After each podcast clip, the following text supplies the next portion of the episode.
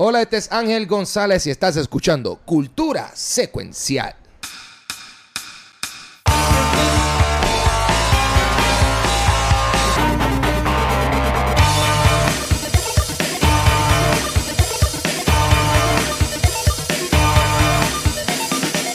Saludos y bienvenidos a un nuevo episodio de Cultura Secuencial. Hoy estamos aquí en vivo, cada uno eh, desde su establecimiento respectivo, obviamente. Mi nombre es Ángel González, conocido como Pavo Pistola. Eh, ¿Quién anda con nosotros por el más allá? Vanetti Meléndez aquí. ¿Y a qué más? Dímelo. Y acá está el Watcher. Eh, a Rayo, Watcher, preséntanos en el día de hoy. Aquí en Rayo tenemos aquí también. Pues mira, hoy se, nos, se me dio al fin. Este, tenemos de invitado a un pan amigo de hace años, a una persona que yo respeto mucho y también es parte del crew de Back to the Movies. Tenemos aquí al doctor Gabriel Acevedo. Está. Yes. Ya, Gaby, si no, si la gente que escucha este episodio no escucha Back to the Movies y no sabe quién diablo tú eres, háganos un poco, cuéntanos un poco del backstory de quién es, de quién es Gabriel, de quién es Gabucho Graham. ¿Quién es Gabucho Graham? Sí. Eh, bueno, yo estoy tratando de, de, saber eso mismo, quién yo soy. Esa es la pregunta existencial. Eh, no, eh, como digo Luis, Luis yo lo conozco ya hace 10 años. Wow. Este, so, gracias Luis, me hizo una invitación hace, más- hace como dos años. Tú me tiraste la, la, la pizquita de que venía algo nuevo por ahí y ya estoy aquí. Sí, sí. ¿Quién yo soy? Pues soy natural de Puerto Rico, vivo acá afuera en Estados Unidos. Yo creo que yo soy el único miembro de cultura que estoy por acá afuera, creo. Por ahora. Eso va a cambiar ya mismo, pero por ahora. por ahora. Este, este, me gusta pensar que de películas y de pop culture, así que pues Luis me hizo la invitación y estoy aquí haciendo el ridículo hablando de lo que me gusta y sacándonos del aburrimiento, especialmente estos últimos tres meses de nuestras vidas existenciales. Pero, pero tú, tú eres un profesor de cine, ¿verdad?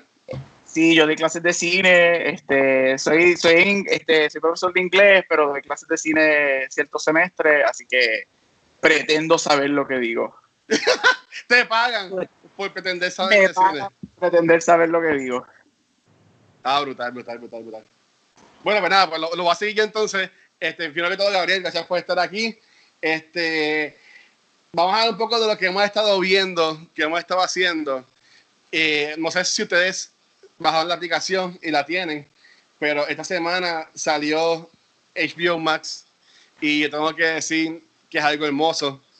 HBO Max ha llegado a mi vida para traer felicidad y amor y mucho disfrute.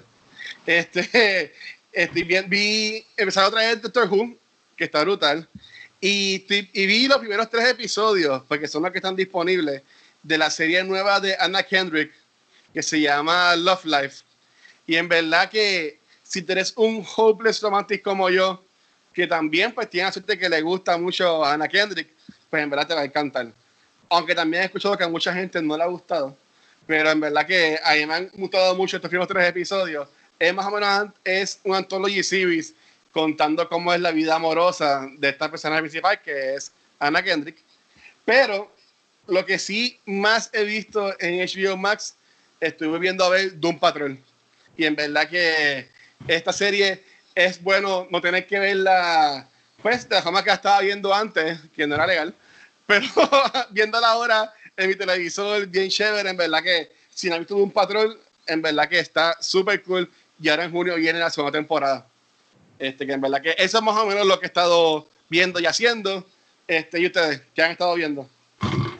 Eh, pues yo estaba viendo algo para poder digerirlo rapidi- rapidito, era la de Zoe Infinite Playlist. Está cool, es como un glee en el sentido de que pues todo te los expresan en música.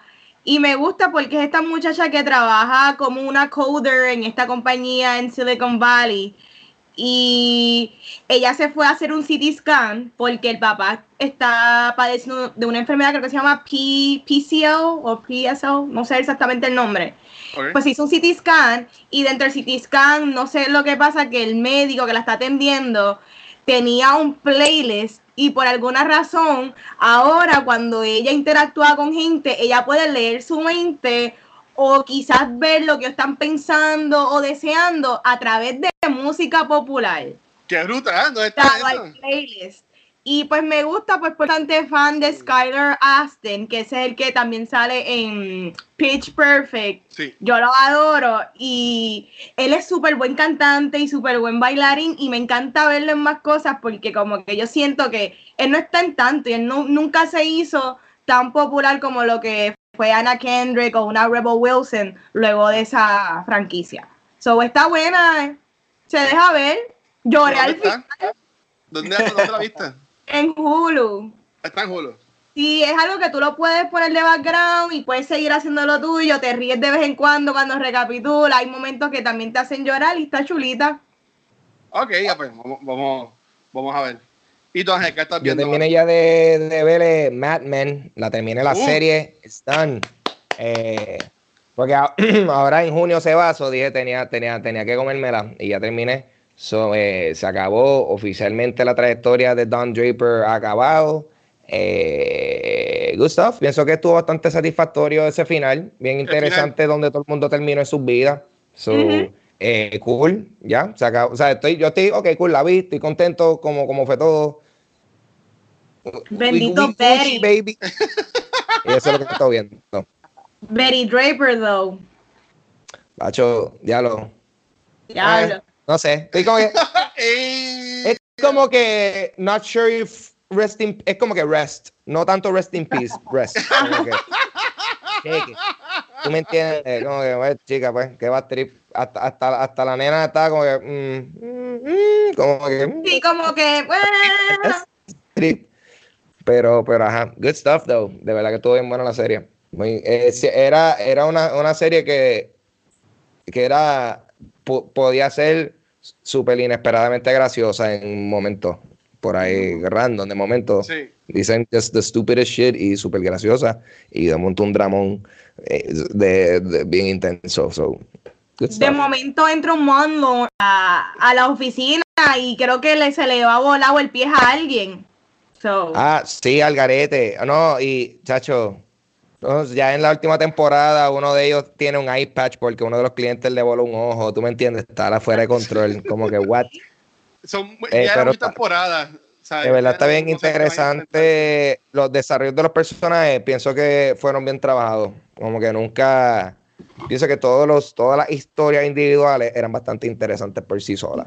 So, eso funciona, me gusta que John salió adelante también por su propio grado al final. Eh, bueno, spoilers. Este, bueno, o sea, en general, o sea, fue nada, fue un final realístico, ¿no me entiendes? Porque estos son, estos son historias en situaciones humanas. So, you know, no es como que alguien va a conquistar y va a ser like, you know, just esto no es Game of Thrones. You know, like, nada fantástico va a pasar. Y, y la última temporada no va a ser catastrófica. El personaje de Peggy es mi favorito. Definitivamente. la mejor. Y, Mad Men tuvo suerte porque en este en esta era, estas series nuevas, por ejemplo, bueno, ya no tan nuevas, por ejemplo, Mad Men, eh, Los Sopranos, Breaking Bad, son series que la, la, gente, pues los finales, pues era bien divisive, si a gente le gustaba o no. Porque entiendo que Mad Men tiene un final que pues la mayoría de las personas han estado cool con él. Al contrario de Breaking Bad, al contrario de, How I Met Your Mother. El final de How I Met Your Mother estuvo muy bueno. Fue verdad. el, el, el, final de, Breaking Bad fue divisivo. Sí, porque la gente. ¿De verdad? Sí, porque la gente no entendía. A mí, hasta ahora tú eres el único que está en desacuerdo. Yo no sé. No, a mí me gustó. Pero lo que yo leí fue, y hubo un episodio especial de, Talking Bad también que hablan de esto, que la gente es ese revolú de que, ah, murió Walter White o no murió, porque no lo vemos morir, lo hemos tirado ahí solamente. ¿Sabes? Por lo menos vemos ese closure que le dan a, a Jesse después en El Dorado. Pero como que ese final, pues también tenía la gente como que más hablando el Dorado de la película animada de DreamWorks. Saludos, soundtrack de Elton John. Este, pero eh, mano, yo no sé. Yo vi, yo vi el final de Breaking Bad en Beer Cave, rodeado de como 120 personas, Uh, fanáticos de Breaking Bad. Y todo el mundo ahí la pasó súper cabrón. Entonces, mira, Ah, pues, brutal. Pues qué bueno, Puerto Rico. A Puerto Rico le gustó. Puerto Rico se levanta. Hashtag. Amén. ¿Y tú, Gaby? Gabo, dímelo. Este, ¿Qué has estado Eh. viendo? ¿Qué piensas del final de Breaking Bad? De Mad Men? Este, bueno, el final de Breaking Bad es- a mí me encantó. Sí. Pero Walter, Walter White recibió lo que se merecía, Jesse recibió lo que se merecía. Yo encuentro que fue excelente. Es que ese último season de Breaking Bad es otra cosa, de verdad. Gracias. Sí. Ese, ese quinto season, de verdad, si hay algo close to perfection en TV, es ese último season de Breaking Bad. Este, yo me voy por un- una ruta diferente. Yo, aunque estoy viendo muchas cosas, pero acabo de terminar de leer ayer eh, la nueva precuela de Hunger Games, The Ballad. um, ¿Sí ya salió? of Songbirds. Wow. Sí, salió hace la semana pasada. Este, lo terminé anoche y me gustó. Muy bueno. Yo pensaba que no me iba a gustar porque yo odio a President Snow y Ajá. no necesitaba. esto para los que no saben, el, el libro es la precuela y la historia de President Snow y su rise to power. Este, Ok. Pero está, está, está interesante. Me gustó porque expande mucho el, el, el mundo de, El Lord. de el lore de, de Panem, este, te explican mucho más cómo fue que empezó la guerra, este, te, te explican otros personajes que vemos en los, por lo menos en los libros y hasta en las movies, pues, como, como Tigress, que es la que salva a Katniss en la última, que la mete en el shop en la tienda de ella. Este, pero estuvo interesante, estuvo interesante como él se convierte en, eh, en la persona que se convierte en lo que nosotros vemos en Hunger Games. Me gustó mucho y me gustaría ver la película porque Sí, vemos eso va. Sí. Sí, me gustaría ver la película, me gustaría ver cómo este, explican lo de los Hunger Games, porque te explican todo, cómo empezaron los Hunger Games, porque este, es- él es una persona bien tormented, que me gustó mucho. Este, eso estuvo cool. De verdad que pensaba que no me gustaba y me gustó. Y, es- Y es verdad que, que inicialmente los Hunger Games comenzaron como The Munchie Games y obviamente el nivel de hambre fue eh, se fue. Eso sería una buena película, los Monchi Games. Sí. Sí. It's the, it's a stoner movie. Exacto. y, y- y después, sí. Pero mira, eh, además de eso, también, este, aunque a que sea de rápido, yo, ya que estoy diciendo de leer, a mí me llegó esto, eh, me llegó ayer. Eh, básicamente, DC en estos años está sacando como que estos milestones de Superman, Batman, cerrando los 80 años de Joker. Eh, no son historias eh, nuevas, hay otra versión que tiene eso. Esto lo que tiene son ya más historias viejas enfocadas en el Guasón, que en verdad que está está súper cool. Si eres fanático de DC, como Vanetti, o te gusta The Joker, pues también pues lo puedes buscar por, por Amazon. Y antes de seguir para las noticias, un shout out y darle las gracias a la gente de, de Comic Con, que nosotros cuatro, este pasado weekend, fuimos parte de los Crisis Sessions, que en verdad que estuvo súper chévere ese nuevo formato. Gabriel estuvo conmigo también en el podcast, bueno, perdón, en el panel de astrología, que en verdad que estuvo bien chévere. Y preguntas de cultura, Vanetti Ángel y yo, pues estuvimos en el de cosplay, que en verdad que la pasamos súper bien. Así que gracias por eso. Tengo entendido que nuevamente, por segundo año consecutivo, nuestro panel fue el mejor del Comic Con. Me dicen por ahí. No sé. Y by the way, quiero decir que para los que estuvieron en el Q&A de Mario Castañeda, Yeah. esto fue épico y yo sé que todo el mundo se lo gozó. Para dar un review rapidito, Sí, el tipo habló tanto, pero bello.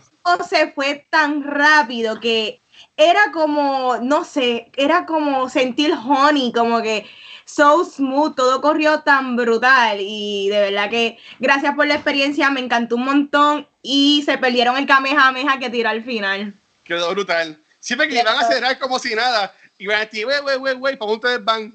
Mario, no te puedes ir sin tirar el Kamehameha. Y, y el tipo tiró y todo el mundo ahí.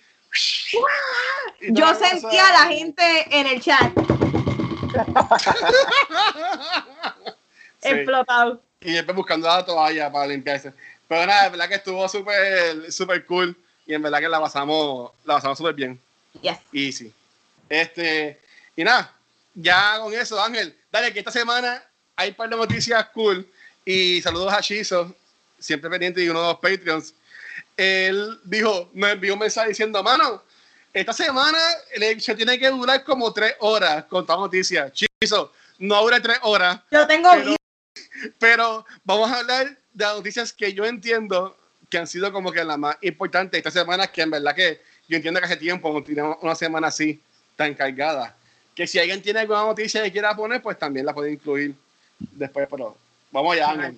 Voy a, voy a ti. Yo, yo las voy a tirar aquí, papi. Este, Rush, como, la banda, YYC, Tom Yeah. Sawyer y otras canciones de Rush. Este, John Landau, el productor de las secuelas de Avatar, anunció en su cuenta de Instagram que la producción de Avatar 2 va a continuar esta semana en Nueva Zelanda, convirtiéndola en la primera producción en volverla a rodar luego del shutdown causado por el COVID.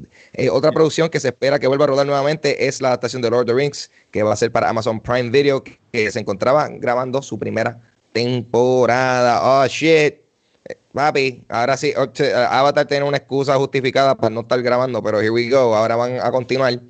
Eh, ¿Estás fuego? Con I Avatar. guess. I guess. lo mismo. I mean, hey, Disney necesita justificar esa área del parque, so, you know. Pero hoy, hoy salió, no lo incluí, pero hoy salió hoy, tiraron el primer teaser de qué va a ser la historia de estas películas de Avatar. Y van a ser enfocadas en la familia Soli, más enfocadas en los hijos de Jake Soli y Neytiri. Así que vamos a tener que ver entonces qué son los hijos y qué están haciendo. Pero que, como ya se ha sabido y me han dicho mucho, esto debajo del agua, han puesto par de fotos que sale la gente grabando y tienen un montón de bolitas blancas para que no entre la luz. O sea, a mí lo que más me interesa es ver con qué Cameron va a venir ahora, porque ese hombre siempre como que busca cómo innovar y crear algo distinto. Que más, hay- más aún de la historia, yo más estoy enfocado en ver qué es lo nuevo que ese hombre va a traer. Definitivo, man. la historia no me importa ahora mismo. A esta altura. Tantos años Eh, la película salió en el 2008. Vamos a ver qué tecnología trae y ver cómo el resto de Hollywood trata de imitar. Exacto. Exacto, yo estoy con Vanesti, yo no sé cuál, yo no sé cuán- cuánto la gente quiere, vol- quiere ver esta película. Se ha pasado más de 10 años, en serio, vamos a correr al cine a ver esta película otra vez. Nadie la está son- pidiendo, en verdad. Exacto, pero la tecnología que él siempre usa es innovadora. Yo encuentro que eso es lo bueno de la película de la del 2009. Yo nunca he sido fan de la movie, pero es bella para ver, así que va a ser interesante lo que él trae. Vamos a ver. Yo que el ride de Animal Kingdom está brutal, en verdad, que a mí me gustó mucho. Oye, Corillo, una serie spin-off de American Horror Story va a estrenar en FX. Eh, Ryan Murphy confirmó que American Horror Stories nice. Eh, será una serie antológica en la cual veremos una diferente historia de horror cada semana que contará con la mayoría del elenco de American Horror Story. Aún no se ha confirmado la fecha de estreno, pero FX ya reveló que la décima temporada de American Horror Story estrenará el 2021 de- debido a los delays por el COVID. Eh, otra serie que se encuentra en desarrollo en FX son A Teacher, eh, son A Teacher eh, con Kate Mara y Nick Robinson, The Old Man con Amy Brennan, eh, Brenneman, wow, eso es un Brenneman, eso es, es- Brenneman Cinnamon. Brenneman, O sea, es- con ese nombre, papi, yo hablo un cinabón rapidito. Eh, Jeff Bridges y John Lithgow. Y, y ah, why, y The Last Man, Why The Last Man, con Diane Lane y una serie antológica creada por PJ Novak, eh, entre otras. Eh, pero hace sentido eh, que, que la serie de American Horror Stories tenga un spin-off como eso, porque de por sí se presta para eso. Y, y, eh, eh, es genial que usen al mismo elenco. De, toda esa gente de por sí cada temporada tienen que como que hacer different characters, so que lo hagan de episodio a episodio no, no es nada. Ustedes ven American Horror Story, yo me la no he visto casi nada. Yo creo que me quedé en la de las brujas. ¿Cómo era que se llamaba? Coven. Coven. Coven. Luego de eso, creo que vino la que era la del Carno. Carno Freak Circus. Show. Sí, Freak Show. Freak Show, esa. No me encantó. Y ahí pues quizás dejé de verlo, como retomé cuando después vino la de la primera que salió Lady Gaga. Hotel. Hotel. Gabriel, duro. La terminé. La terminé, no me encantó, pero la terminé. Después traté de continuar Juanok, creo que se llamaba así. Porque también salía Gaga y también traté, pero no la terminé. Pero, pues. A mí que son de misterio, a mí no me gusta. Y eso no me, no me, no me encanta.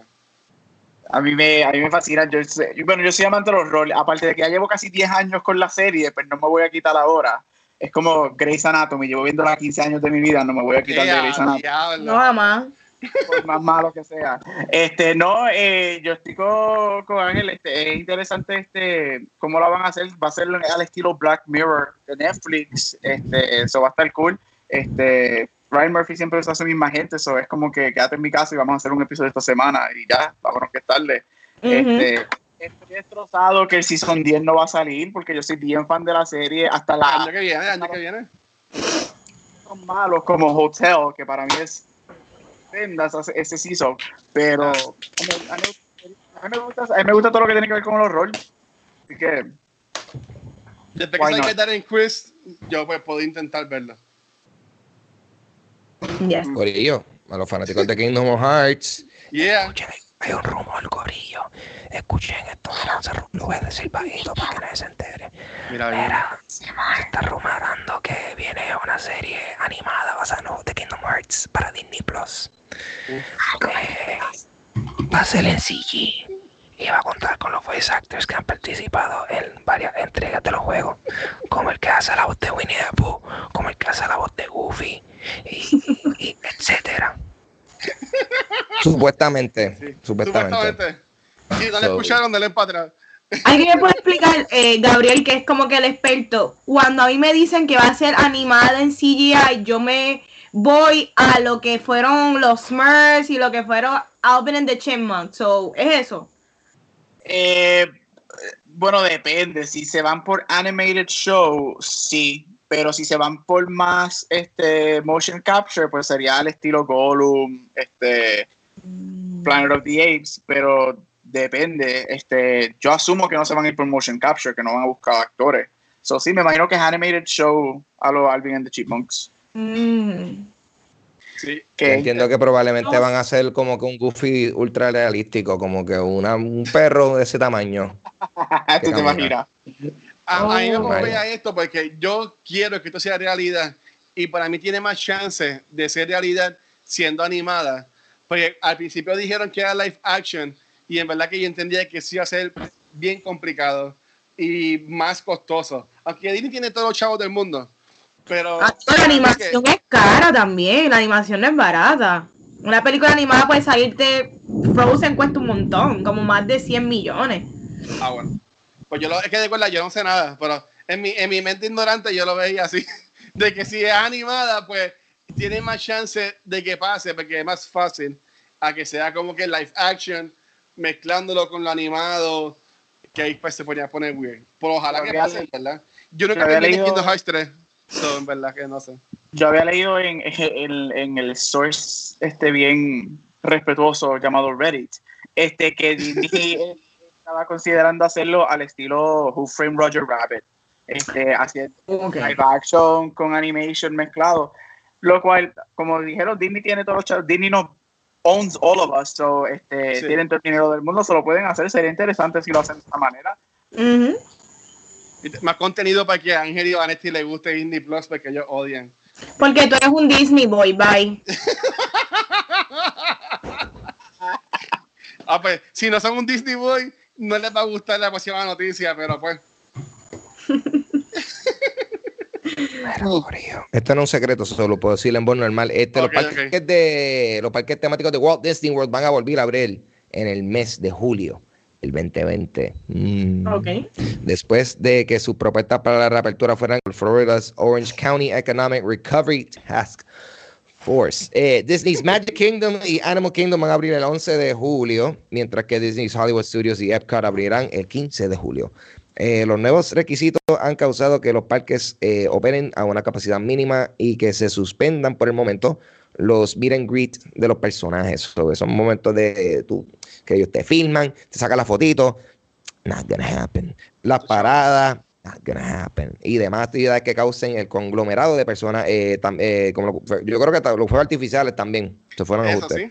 Eh, todos los empleados y las personas que vayan a los parques serán sometidos a la verificación de temperatura y tendrán que usar mascarilla. Hello. So, ¿esto es una buena idea? Yo no iría. Por, eso la puse para poner ese tema. Yo sé que a Ángel le encanta los, los theme parks. Yo quiero ir, pero. Tú irías como quieras. Pero yo no he dicho que iría. En si, me, si me dicen que, que, hay precios razonables, yo le llevo. Pero yo quisiera ir, como que. De, la forma que yo lo veo, Disney no quiere que a mí me dé COVID en su parque. yo iría en septiembre, maybe. Porque lo, lo, lo cómico es, no, no es cómico, lo, lo triste porque ahora mismo, si tú vas a la página de Disney, no te van a dejar comprar boletos, porque esto va a ser como lo que está haciendo ahora las Américas, que tienes que reservar tu espacio, eh, como que para, para ir. Pues va a ser así. Tienes que reservar tu entrada. O sea, tú no puedes como que levantarte allá afuera en Orlando y decir, ay, voy para los parques hoy. O sea, no. Tienes que registrarte y ahora mismo están cerrados eso porque están enfocándose en las personas que ya habían comprado desde antes pues entrada para esos días. Pero va a ser, yo entiendo que mi se convierte en el new normal, pero por ejemplo, si no tienen los fireworks, que me la caigo bien impresionante, no tienen los meet and greets, no tienen las paradas, yo entiendo que eso le quita mucho a lo que es la magia, porque lo que te queda es hacer fila, que aunque va a ser mínima la gente que dan, como quiera vas a estar haciendo fila con otra gente, que para mí no sería tan fun. Yo no llevaría a mi hijo. Si yo tengo hijos, no lo llevaría ahora mismo. Eh, sería bien irresponsable. Yo, yo estoy triste porque se supone que el martes que viene yo me fuera para Disney. Este, amistades para celebrar mi graduación, pero pues, este, no se dio. No, pero yo no creo que es buena idea. Yo, yo quizás es que soy muy paranoid. Yo pienso que es que es bien difícil, por más que, que van a hacer, dejar un asiento entre personas en los rides. Con todo eso dentro de los rides, el aire circula. Yo creo que es muy soon. Pero cada cual con lo suyo. Yo no iría por lo menos hasta el año o el año que viene. en, verdad está, bien weird. Y más weird aún, y sé que aquí el Comic Con lo cancelaron, hablando así de gente, mucha gente junta. Hay un par de convenciones que este año van a pasar como quiera. En julio va a pasar una en Atlanta. Y están ya anunciando guests que van a ir, ¿sabes? Como que eso sí que está el garete como que los gringos, yo no, yo no sé. Ellos creen que se, como que se acabó. Ya esto. Nada, ese es mi mini rant, Pichan. Ok, bueno, este, supuestamente alegadamente, ah. Henry Cavill se encuentra en negociaciones con Warner Brothers para volver a interpretar a Clark Kent, alias Superman, en la futura película enfocada en los personajes de DC Comics. Aunque no ha confirmado en qué películas participe, se rumora que no será la esperada secuela de Man of Steel, sino que podría participar en películas como Aquaman 2, Shazam 2 y o Black Adam. So, hey, I'm okay with that. ¿Qué piensas de eso? Yo estoy de acuerdo. A mí, yo nunca tuve ningún problema con Henry Cavill como, como sub. La realidad, eh, yo sé que sí, por un tiempo se estaba especulando que Henry Cavill estaba en mala relación con Warner Brothers, dado a que era cuestión de chavo no pudieron llegar a un acuerdo para que él saliera en el cambio de Shazam, pues porque él quería Chavo y ellos básicamente, no es que lo querían gratis, pero lo querían super cheap. Como si fuera parte del contrato. Contra, es una escena que no, llega ni a un minuto y pues parece que él se puso a quejarse y a ellos no les gustó y como que no te queremos ya. Pero lo mantenían como que yo siento que bueno, el brother ha mantenido a todo el mundo como que en estas cadenas por si acaso, yo no sé qué pase pero los tenemos aquí. Y mira, a mí me gusta, yo creo que tiene sentido que él salga en Black Adam, porque yo tengo entendido que la manager de él es la misma esposa, la ex esposa de The Rock. Que también la oh, ex esposa de The Rock es la manager de The Rock, so tiene sentido, es chavo para toda la familia que salgan los dos. So, it's okay, yo no tengo problema. A mí lo que yo no entiendo bien es que ahora mismo yo siento que Robert Pattinson y Matt Reeves tienen que estar como que, ¿qué está pasando? Como que nuestra movie está corriendo pero mientras tanto la conversación se está dando alguien con lo de Zack Snyder y el DCEU. Y yo imagino que it's a weird time, pero si Matt se concentra en hacer su película como lo que hicieron con Joker, que maybe es un one-off, pues que se concentre en hacer esa única sola película buena y olvidarse de secuelas por el momento y de crear un universo extenso y solamente hacer esa única película porque hay muchas cosas, muchas conversaciones dándose. Yo, mira, a mí me gustó mucho Henry Cavill, a mí me encantó. Yo diría que Man of Steel es de las mejores películas que tiene ahora mismo el DC Universe, como, quieran llamarle. Eh, sí, lo que no me gustó fue eso de que es como que se puso medio potrón para lo de Shazam.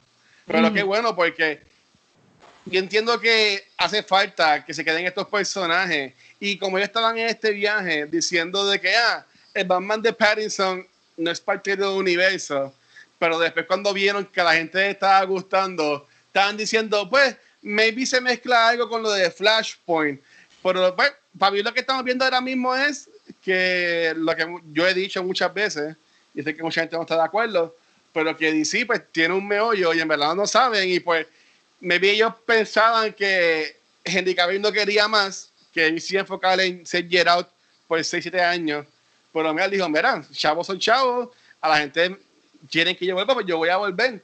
Pues ahora están como que, espérate, espérate, vamos a tirar el Snyder Cut. Eh, ben Affleck sacó un video en Fan Beyond también hablando sobre la película. Está todo el mundo bien pompeado. Sabe que maybe le queda vida a esta a este Trinity original, bueno, de Batfleck, Guy Gadot y Henry Cavill. Pero pues, ahora hay que ver cómo DC maneja eso. Fácil, HBO Max. Ese, ese universo puede seguir, puede continuar en HBO Max. Brutal, mira, tú que dices eso, yo leí, no sé en dónde, que supuestamente Ben Affleck estaba en conversaciones para hacer una serie con HBO Max con Mantinello, el que hace de Deathstroke. Ajá. Que sería enfocado en eso, que estaría cool. Yo la vería. Vamos a ver, no sé. Sí. ¿Y tú, Gaby, qué piensas de eso?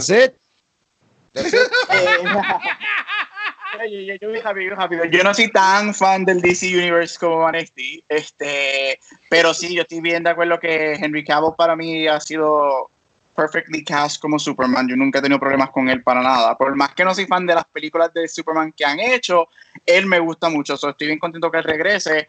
Este, espero, yo creo que fue que él, él, él se puso potroncito por querer hacer más en su carrera. Y pues, este, desafortunadamente, él es very good looking, por decirlo mildly. So, yo creo que él trató de salir, no, yo no solamente soy my looks, vamos a hacer, yo soy actor de verdad, quiero hacer algo más pero este, se dio cuenta que, mira, cuando esto habla, este, vámonos por ahí. Eh, no sé qué pensar, yo estoy con Luis en parte, yo, yo creo que DC no tiene un plan concreto de lo que quiere hacer.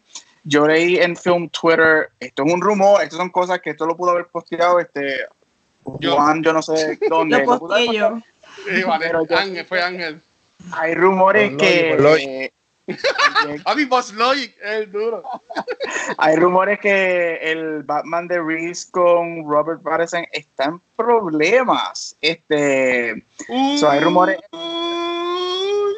La movie está en problemas. Este, que no sabe si o la vayan a atrasar por bastante tiempo o hasta la cancelen. Again, me lavo las manos. Esto no es nada oficial. Esto son cosas de Film Twitter que yo leo en los dark, dark corners of the world pero o sea, DC para mí no tiene un plan concreto de dónde quiere ir. Este, pero qué tipo de problemas tiene la película, o sea, cancelarla, de drogas, la mafia, están dando con la gente incorrecta. Está vendiendo el Balife que estaba haciendo. Yo, yo lo que leí fue que supuestamente Robert Pattinson estaba como que en contra a que su Batman fuera un Batman fuerte y que en una entrevista que él hizo para alguna revista como que él dijo como que, mira, Batman también puede ser fofo. O sea, como que no tiene ningún problema eso. Eso suena como que él no quiere, él no quiere ponerse a hacer ejercicio. Exactamente. este, de hecho, hay tú sabes que yo puedo, ser un Batman que no pueda pelear. Yo soy Batman, mira con mi barriga. Que no tenga coordinación física. que, de hecho, que no, que, no tenga chavo, que no sea, ajá, cabrón. A, mí lo que me parece ilógico que él se puso a comparar, no porque actores en el Old Hollywood, like James Dean, nunca tuvieron que tener este physicality. Loco, James Dean nunca grabó, ¿sabes? Nunca hizo de Batman. Y mira que yo he defendido a Robert Pattinson hasta lo último. Yo he criticado a toda la gente que han estado body shaming him porque él no tiene el build que tienen otros actores. Pero, mano, ya es que él no quiere ni él estar en su mejor estatus físico porque él, que te están dando tu dieta, te tienen entrenadores, estás en cuarentena en tu casa y tú no quieres ni levantar un weight. Dude, it's a job. Hasta yo puedo hacer un trabajo. y eso me molesta. El desgano de el desgano de él es lo que me está despompeando porque yo sé que él es tremendo actor. A mí me encanta Robert Pattinson. Pero también debe de haber una manera en que sí, tú eres tremendo actor, pero cater un poquito nada más a tu fanaticada, porque esto es algo que muchos de nosotros estamos rooting y estamos como que locos por verte. Y el que tú no puedas ni levantar una pesa me molesta un poco porque it's your job. Por ahí también se ve lo de los fandoms tóxicos, ¿sabes? Este hombre ha tenido que soportar por todo este año la gente criticándolo por Twilight y después cuando lo anunciaron como Batman, también la gente criticando. Maybe él, pues, está fuck it, no le importa. Él lo cogió como un trabajo, pero como que eso de los fanáticos, pues, aunque debería importarle, como que le da igual, porque hay tanta gente hateando que mira se cansó. Se cansó. Ahí, ahí, la compañía es la que tiene que entrar porque él, él está trabajando para un rol de un personaje. Aquí nadie quiere que él sea Ben Affleck así eso no es el punto. Pero tú tienes que tener un physicality para ser Batman. Yo tengo que entender que en verdad tú puedes romper necks y espalda. ¿Entiendes? Pero... Y yo estoy, yo para añadir a eso, yo no soy el más fan de Robert Pattinson, pero no soy un hater. Soy un mm. hater de Twilight, pero no de Robert Pattinson. Eh, pero a mí me sorprendió mucho cuando a él lo anunciaron como Batman, porque yo pienso que eh, va en contra, o para mí fue en contra de quien él trató de establecerse como actor. Él es un independent, después de Twilight, sacando la carrera de Twilight, él es un independent actor, él te hace las películas pequeñas, él es muy buen actor, él ha hecho muchas buenas películas, a mí me encanta The Lighthouse, aunque es un mindfuck, pero Lighthouse. Buenísimo. Sí. O sea, a mí me sorprende mucho que él, por lo que ha demostrado en los últimos 10, 12 años de lo que él le gusta hacer, que él haya signed on para una franquicia como Batman. Y yo creo que ahora él se está dando cuenta que quizás esto no es para mí. Eso es lo que yo pienso. Es lo que yo verdaderamente quiero hacer. este, y pues con eso viene que está empezando los problemas en DC y pues trae cola, todas las decisiones traen cola. Bueno, sobrevivimos. Prima noticia. Dale, vamos a, vamos a hablar de Hollywood. Vamos para el tema de la semana. Vamos a hablar de Hollywood y esta es una miniserie de Netflix creada por Ryan Murphy, que también ha creado series como Nip Tuck, American Horror Story, Pose, Scream Queens, Glee, American Crime Story, la de OJ y la de Gianni Versace, que como estamos hablando antes de grabar, para mí es el mejor trabajo que él ha hecho. Y nada, esta serie básicamente sigue la historia de estos aspiring actors tratando de seguir su sueño en un Hollywood en los late 40s, donde cada uno presenta como que esta ventana a lo quizás cruel, glamoroso y romantizado que es Hollywood. No tan solo lo seguimos a ellos, también seguimos un elenco bastante grande de tremendos actores, donde hay muchos personajes súper bien realizados. Eh, la miniserie, yo voy a admitir, yo no soy la más fan de Ryan Murphy, pero ahora que analizo, he visto muchas de las cosas que él ha hecho, que e, e, it's weird, pero he consumido su producto y yo te puedo decir que esta serie es también de lo mejor que él ha hecho para mí, dentro de todo. Todo depende. Si te gusta el Ryan Murphy a los Scream Queens o Glee, o te gusta el Ryan Murphy un poquito más seriecito como American Crime Story, yo digo que esto es un in-between. It's kind of un poco de ambas cosas. Y yo creo que hay mucho entretenimiento dentro de esta serie. La, como que de internet se volvió bastante loco con esta serie al principio que salió. Mucha gente estaba loco con ella. pero también vi que había un poquito de backlash y quizás no obtuvo los reviews que quizás se esperaba. Como que yo siento que fue bastante divisive. Eh, quería saber de ustedes, ¿han consumido todos los productos de Ryan Murphy? ¿Son fans? ¿Qué piensan? Yo, not really, not really. So, pues yo estoy bastante, entro bastante fresco ante la visión de este, de este creador de contenido. ah, ¿verdad? No, en verdad. Yo vi un episodio, ah, ¿verdad? Yo vi un par de episodios de Screen Queens. Es verdad. Eh, ahora que me acuerdo, sí, vi varios episodios de la primera temporada. Eh, y bastante, eh, bastante funny, actually. tiene un. Definitivamente tiene un estilo, por lo menos, Screen Queens. tenía un estilo bien. Uh, un estilo estiloso. que tú suena eso. Pero es la forma que lo, se puede escribir, ¿sabes? Se sentía. Se, era era un, horror comedy que se sentía stylish. Este, que hasta en los momentos que está tratando de, hacer un chiste, se ve bien, tú sabes, no se ve charro. So, más bien a eso es lo que me, refería. ¿Y tú, Gaby? Eh, yo soy un Ryan Murphy stan. Este, a mí me encanta. Yo no tengo, yo en el 2020 yo no tengo ningún problema en decir que yo soy un Glick forever y siempre lo seré. A mí me encanta Glick. Este, ningún, ningún, por más porquería que haya terminado, siempre seré un Glick. No, a mí me encanta Ryan Murphy. Yo creo que él tiene unas ideas bien interesantes. A mí me gusta todo lo que él hace. Yo estoy con Vanetti. Para mí, el, la creme de la creme de lo que él ha hecho es American Crime Story OJ. Gianni me fascinó el riesgo que él tomó en hacer. No he visto ninguna de eh, las dos. Ah, excelente. Este, y dentro de American Horror Story, a mí me encantan los roles, me encantan todas. Por más porquería que sean los seasons, me gustan. Para mí, dentro de American Horror Story, lo que es Asylum, que es el número 2, es lo mejor que la ha hecho. Este, pero a mí me gusta mucho Ryan Murphy. Hay a veces que se le va la mano, hay a veces que él intenta hacer mucho y como que se le va la mano. Pero referente a Hollywood, a mí me encantó el, el aspecto Tarantino que él tuvo en cambiar history eh, en este show, que solo vemos mucho con Tarantino, Once Upon a Time in Hollywood, este, Django, Inglorious Bastards, y de la manera que él vino y cogió y contestó el qué pudo ser, what if Hollywood would have done this en los 40 en vez de empezar a hacerlo ahora en el siglo XXI, este, me gustó mucho, me, de verdad que, que me gustó esta serie, me gustó mucho, no es perfecta y tengo mis cositas con ella, pero en, en general me encantó. Brutal.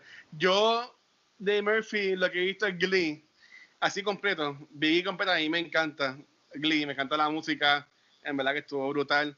Esa, y si puedo decir que e, esa escena de Finn en el primer episodio cantando, yo entiendo que es de las mejores escenas escritas ever. En verdad que sí, te extrañaremos. Pues nada, este, The Politician, que salió también este año, a mí me gustó un montón. Yo sé que a mucha gente no le encantó y como estaba mencionando ahorita, mi única queja es que básicamente la serie es una precuela ahí un momento de la serie, pero nada, está cool. Si no la han visto, véanla, Ben Platt, seguilla. Y entonces Hollywood, yo la quería ver, o sea, cuando anunciaron que Ryan Murphy está en Netflix, yo pues, ok, pues la puedo ver. Para mí me sorprendió días antes que muchos de los críticos de Puerto Rico como que estaban bashing en la, en la serie que sí, ah, esperábamos más de la serie, no me gustó cómo manejaron esto. Y yo como que fui ya como que medio asustadito, porque ya lo sabes, me vi tan mal a él, pero en verdad que a mí me gustó un montón. Me gustó un montón al punto de que yo la he visto dos veces.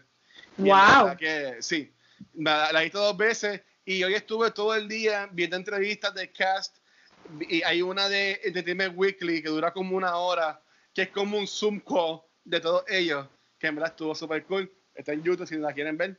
Pero en verdad que a mí me encantó Hollywood. Y de Ryan Murphy, pues, no he visto nunca. Bueno, sí he visto par de episodios, pero he visto las temporadas que si me preguntas de qué son, no sé. De American Horror Story, no sé nada. En verdad que quisiera verlo, pero no. Bueno, la serie tiene un montón de personajes y yo quería preguntarle a ustedes cuáles fueron de sus favoritos. Yo Ángel no la ha visto, ¿verdad? Aquí vamos a convencer a Ángel de que es buena. Ángel, bueno, esta, deberías de verla, yo creo que te va a gustar, especialmente a ti, yo me voy al garete. Hay, hay, hay, hay, es impresionante lo, lo, lo, poco que me interesa ver esta serie. Es verdaderamente impactante. Es truly, truly, truly, truly, le paso por encima 40 veces buscando que ver en Netflix. ¿Tú me entiendes? Yo hago like not today, Satan. Nah. Vamos a ver si al final de este review se lo atribuyó grandemente se lo, se lo, atribuyó grandemente a que, a, a, que, que estoy viendo Mad Men so yo estoy like dog salir de una serie de un, que es un period piece yo quiero quiero salirme de esta época tú me entiendes uh -huh. eh, so ajá so maybe maybe esta serie me cacho en un, en un momento en donde I'm not interested pero véndemela yo pensé que te va a gustar, hermano. Bueno, yo vi Mad Men, ustedes son salespersons ahora, Zumba. Bueno, no es para, no es para nada como Mad Men. No, para nada. No, para nada. Pero Gaby, para, ellos venden. Ajá. ¿Cuáles son tus personajes que te gustaron y eso? Pues yo, ay, yo tengo tres. Empezando, ah. Rock Hudson es mi favorito. Este, claro. quizás es por mi conexión personal con la historia de él.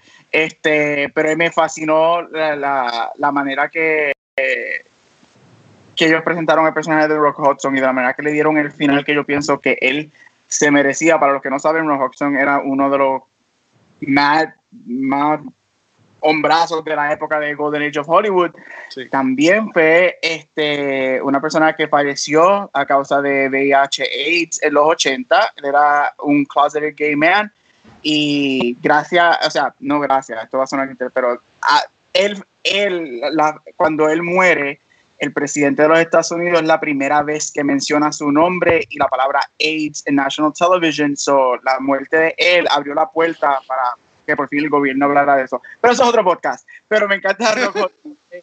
me fascina Camille, que es la actriz negra de la serie, su, oh, su personaje y todo lo que ellos pasan excelente. Y Patty Lopone como Avis. Para mí, Patty Lopone se roba este show con, con, su personaje. De verdad que ella, los pantalones que esa mujer tiene y todo lo que ella hace para lograr lo que logra, me fascina. Sí. Así que eso son mi... trampa. Porque yo, yo, escuché un podcast que Vanetti salió también hablando de esta serie. Así que yo puedo asumir cuáles son los que ella va a decir que le gustaron. Así que no voy a decir esos. Voy a intentar no decir eso. Yo he dicho mí, otros también. Sí, a ver.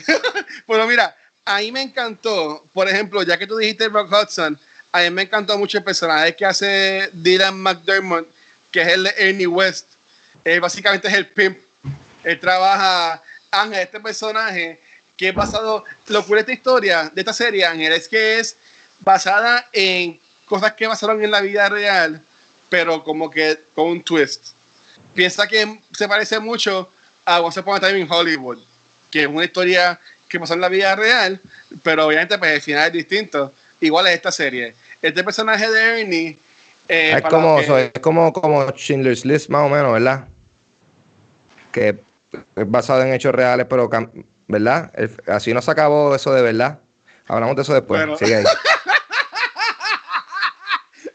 este, ok. Síguelo, síguelo, síguelo, síguelo. síguelo, Mira, este pero Ernie me gustó porque desde que tú lo conoces, cuando él habla con, con Jack, este, para que trabaje con él, él siempre tiene este, este flow, este suave, este hombre así, seguro de él.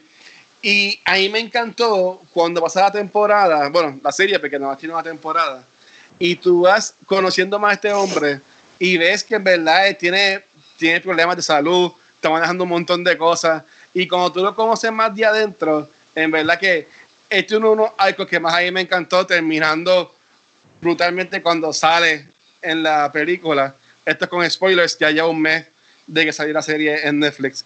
Este, me encantó ese personaje. Yo amo a Darren Chris, así que también me gustó mucho el personaje de Raymond Ashley. Pero el que en verdad para mí se la comió fue John Mantanello, que era hacer de Dick Samos él es uno de los ejecutivos de Ace Brutal, de mi favorito. Mí, ese hombre, yo lo amé en esta serie. ¿sabes? Yo sufrí con él. ¿sabes? Él, al igual que Rob Hudson, también era un, como dijo Gabriel, un closeted gay man. Y pero esto lo descubrimos ya a lo último de la serie. Y entonces a mí me gustó mucho este twist de que tiene el final de la serie, y de nuevo estoy con spoilers, porque para mí que la serie te fue trayendo de que ah, se va a morir Ernie, pero es que tiene, está enfermo, está, está, con el catarro, este que lo tiene malísimo, pero después eh, tenemos una escena en un funeral y Ernie el que se murió. O sea, a mí me rompió el corazón y en verdad que hasta se me salieron lágrimas, lágrimas cuando vi que era Dick el que se había muerto y como su esposo, que era el chavo que conoció en la barra, pues habló de él. En verdad que todo el caso estuvo brutal. A mí me encantó todo el mundo. Pero esos tres fueron los más que sobresalieron. So, eso es como, como The Fault in Our Stars, ¿verdad? Entonces, que uno piensa que es la chamaca la que se va a morir y no. También. Quizás, ok, ahí te entiendo. Es My Girl. Es My Girl, sí. Ok. Quizás. Okay.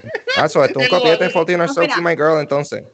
A mí, para mí destacados que me disfruté mucho y a la misma vez me molestó un montón de personajes, Jim Parsons, Jim Parsons de Big Bang Theory, para mí, este, wow, me impresionó un montón que él tenía la capacidad de convertirse en esta persona asquiante y vil, eh, horrible, pero a la misma vez me impresionó demasiado lo que él hizo con, con ese personaje. Me, me, sorprendió mucho ver a Samara Weaving.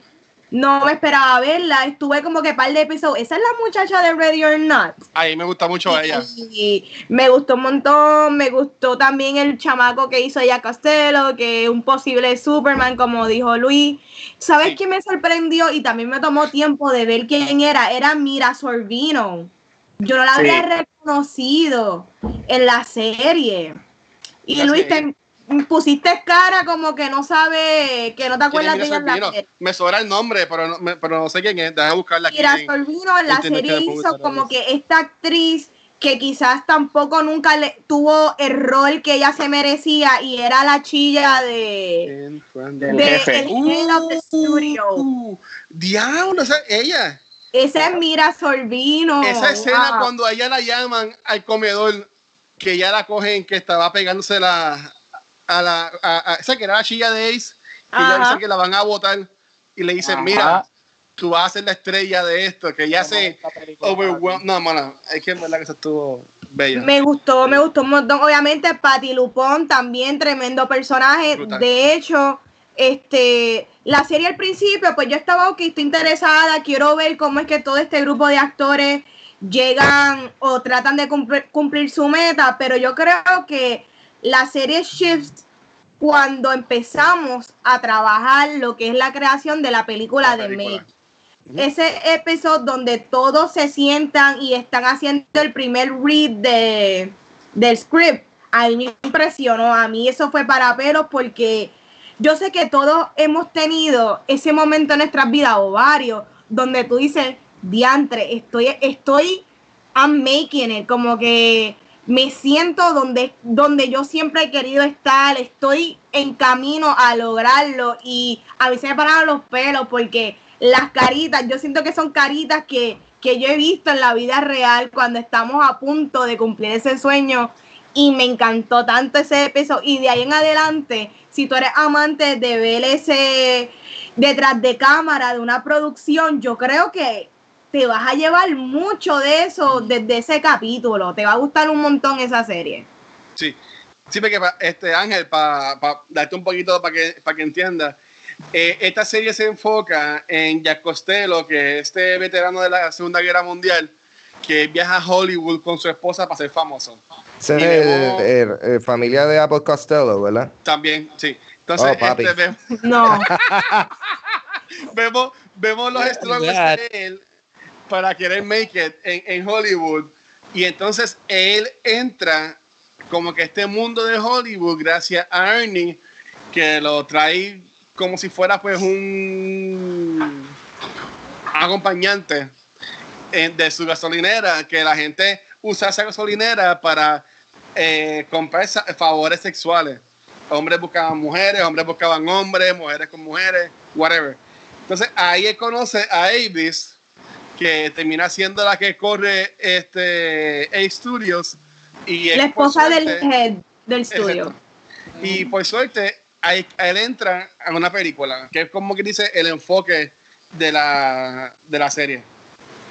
Nice.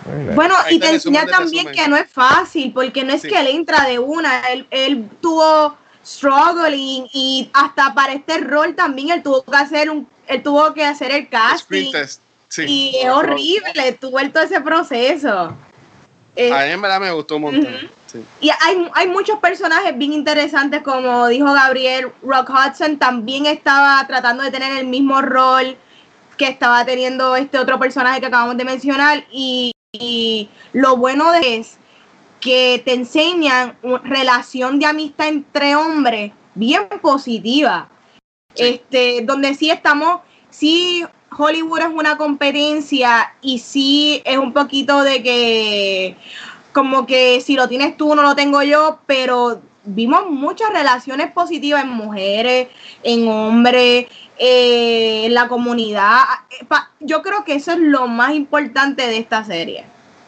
y ah, alguien, ah. alguien, al, alguien al final, eh, ¿verdad? Fallece de, de, de VIH. Mm, no, no, no, sabemos de qué es que muere. Él muere, de cáncer.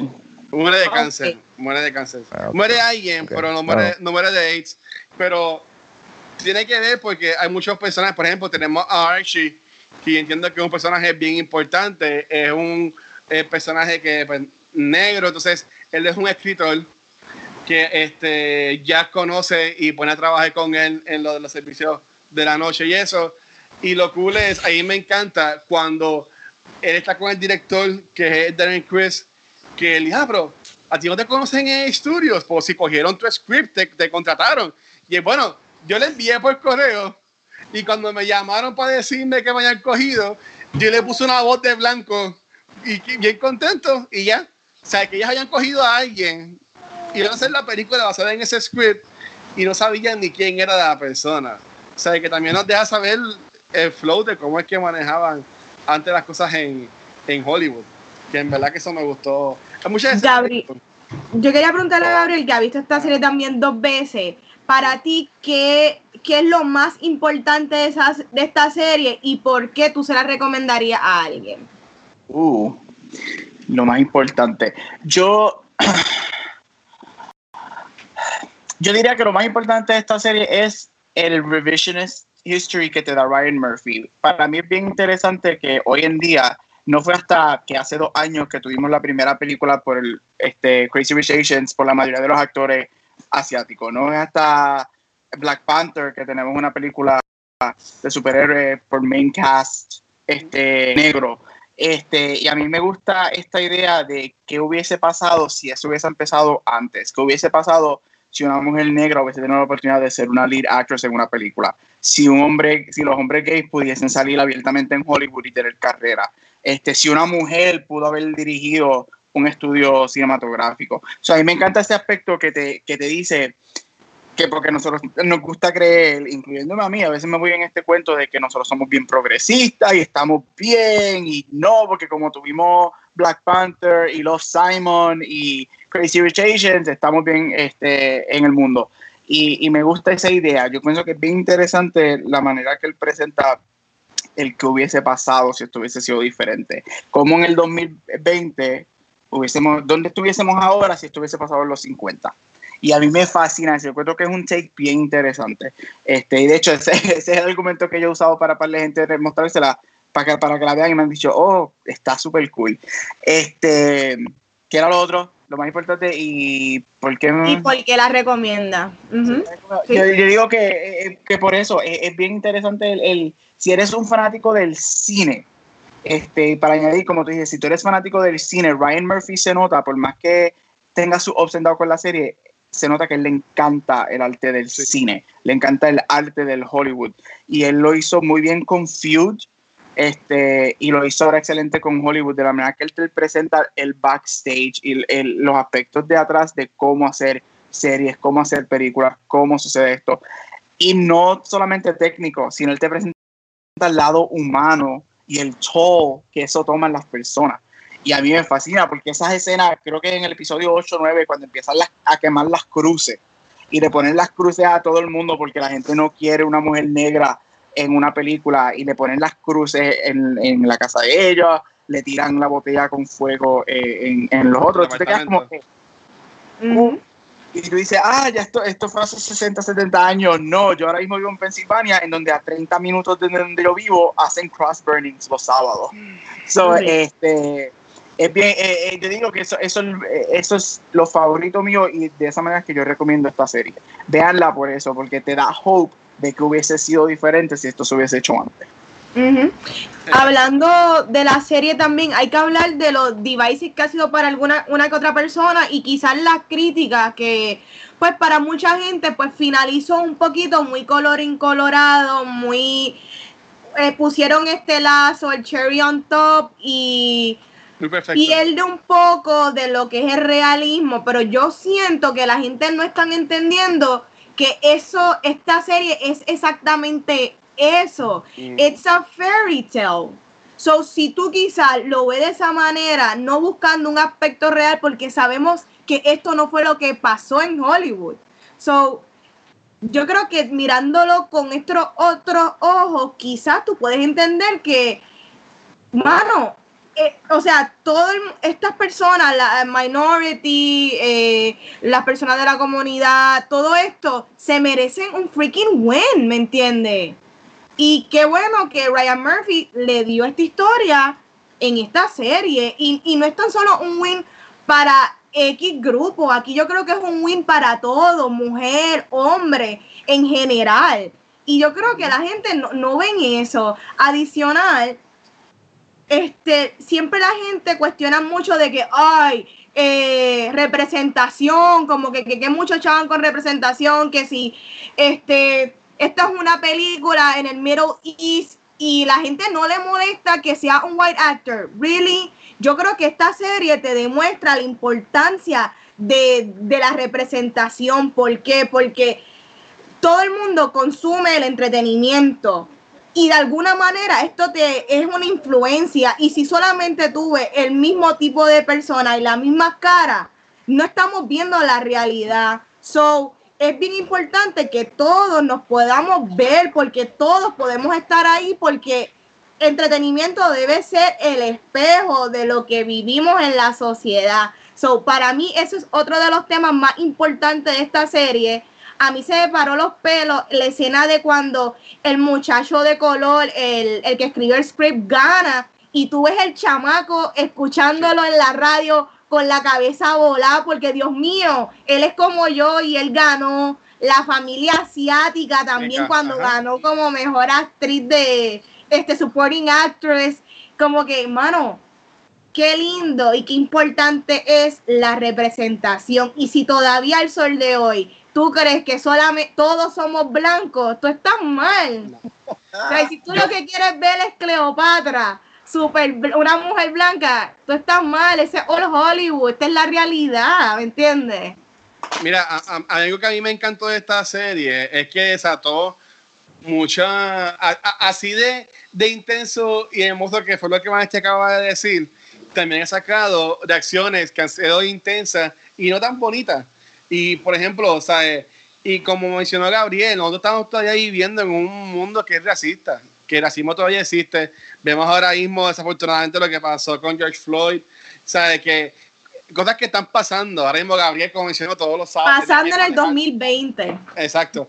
Pero a mí me encanta esa escena que tú mencionaste, Vanetti, que, que vemos lo que es el ver el, la, la, niña asiática, ver a esta persona en el cine que la representa, cuando ellos eligen cambiar de, de Peck a Meg para que la actriz sea este, negra, también, ¿sabes? Todo lo que representa a mí, en verdad, me, me voló la cabeza. Y yo entiendo que, mira, si tú eres una persona, y en verdad esto es triste, pero que como mencionó Vanetti, no estás de acuerdo con esto porque tiene representación, pues mira, honestamente, mírate un espejo porque maybe es que sea homofóbico y no lo has aceptado, sea racista. Y maybe no es que lo seas, es que maybe te criaste en un ambiente así, pues no estás de acuerdo con esas cosas, pero nosotros en el mundo normal tú compartes en tu día a día con personas de color, tú compartes en tu día a día con personas homosexuales, con personas inválidas, con personas que han hecho 20 mil cosas, que a mí me encanta cuando en películas ponen personajes así porque lo hace real. O sea, no simplemente el blanquito con ojos azules salva el mundo. A mí me encantó que el único que no ganó, porque sí termina como que de color de rosa, que todo el mundo gana su Oscar, gana la chiquita, la Michelle, que es la actriz este, trieña negra, gana su Oscar como la primera mujer leading actress que gana Oscar, que en verdad fue Halle Berry por Monsters Ball. No, por Ball no, por Monsters. Sí, sí, por, por Monster. No, por Monsters, Monster, Monsters Ball. Monster es Exacto. O sea, cuando Archie gana el Oscar de él como screenwriter, que hace como dos años que se lo ganó Jordan Peele. O sea, todo, todo eso ha sido hermoso que se ha pasado en los 40, porque no, no estaríamos viviendo en este mundo ahora mismo. En un mundo donde, como en ese podcast que Maestri grabó con Ángel, hablando de la sirenita que ahora va a ser negra, ¿sabes? En, en, ese mundo de Hollywood, de la serie, vi eso pasar hace tiempo. Y estamos tan acostumbrados a que no sea así, que vivimos con, ¿sabes? estamos bloqueados. Y en verdad que a mí me encanta cuando las películas toman estos riesgos y lo, y lo hacen. Y pues a la gente no le gusta, viene el, el cancel culture y empiezan a todos en contra de este, todos en contra del otro.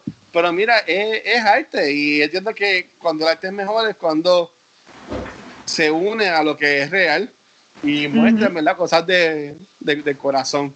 En verdad que a mí me gustó un montón.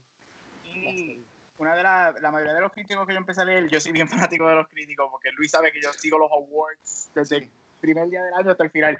So, salieron los reviews y me acuerdo que muchos de los reviews eran que estaban en desacuerdo con las libertades creativas que Ryan Murphy toma referente a lo que él está cambiando y de la manera que él cambió la historia. Este, y como dijo Vanetti, primero que nada, esto es un fairy tale. Este, muchos de estos mismos críticos también criticaron a Once Upon a Time in Hollywood cuando cambian el final de Sharon Tate este, y todo eso.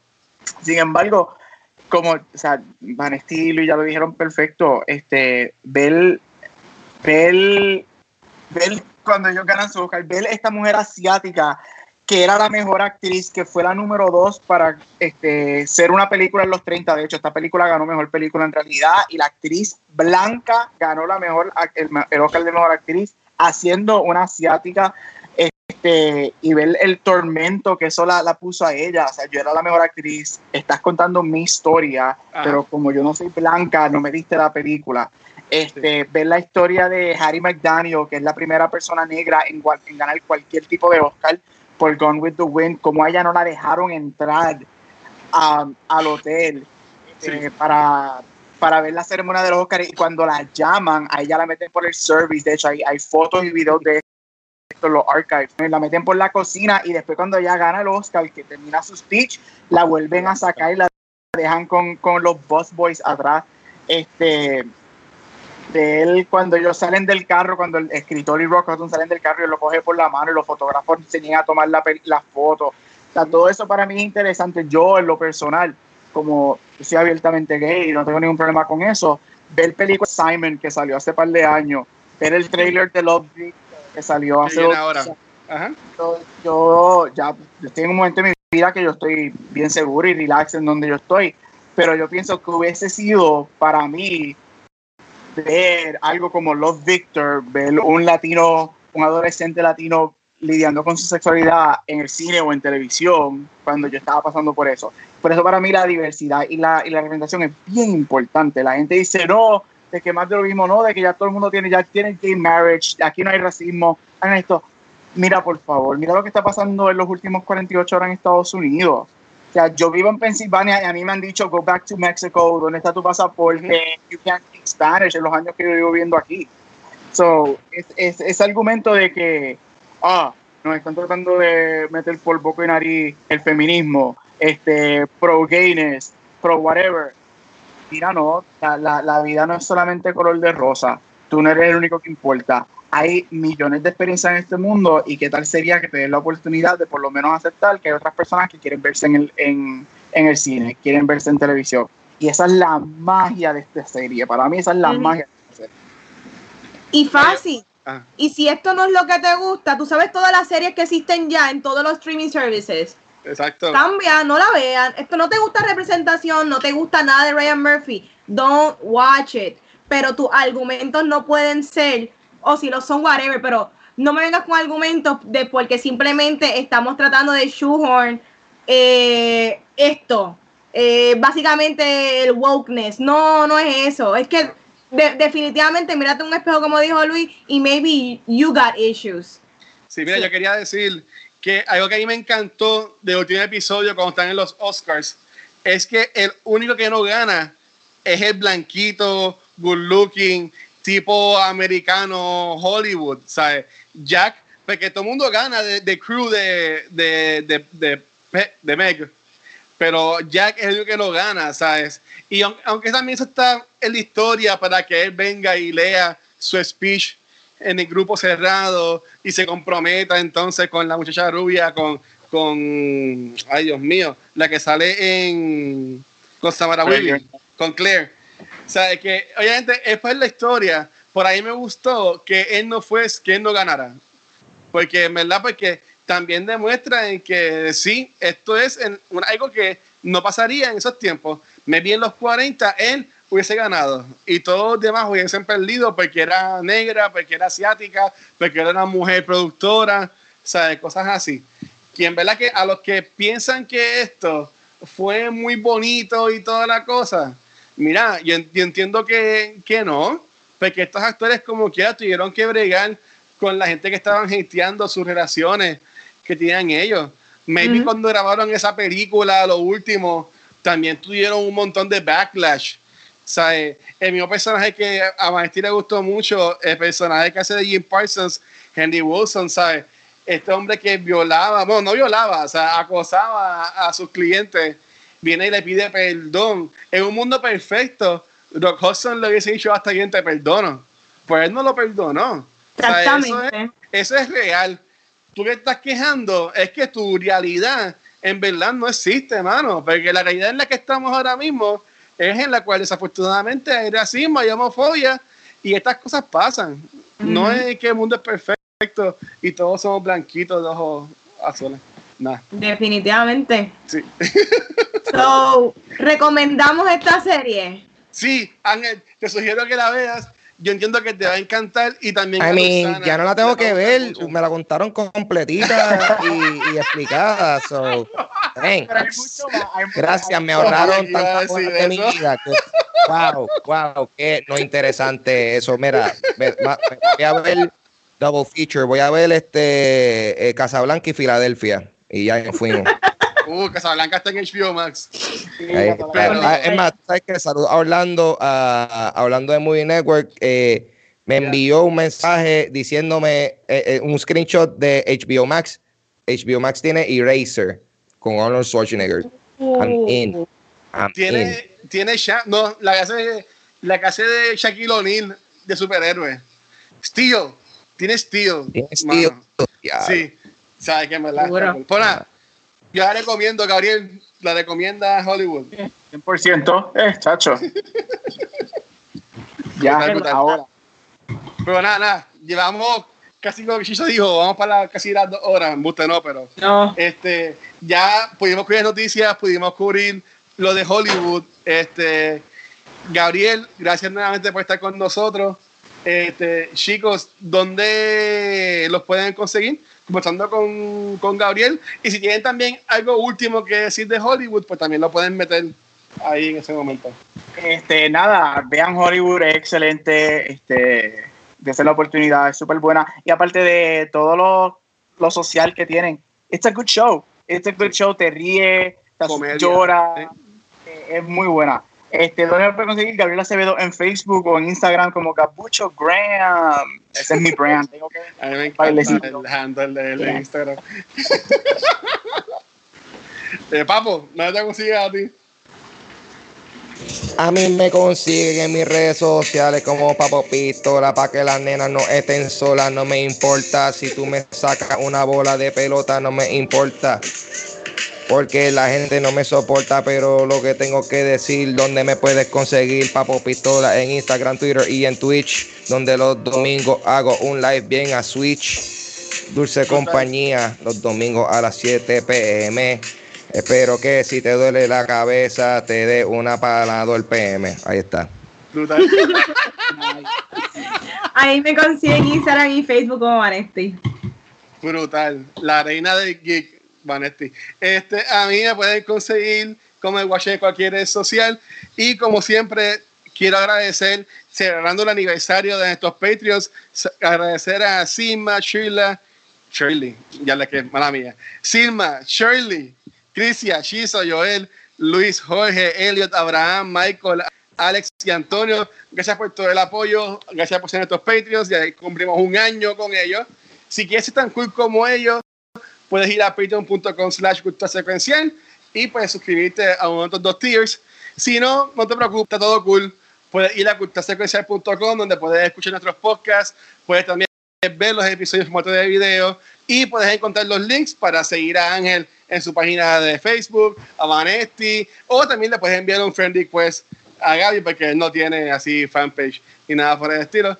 Pero bien importante, pueden ver toda esa información ahí, culturasecuencial.com y también gracias a todos los bloggers. Gabriel también subió un blog que estuvo súper cool sobre lo mucho que extrañaba el cine en estos tiempos. Así que si lo quieren leer, también entra a la parte de los blogs para que lo lean. En culturasecuencial.com. Dale.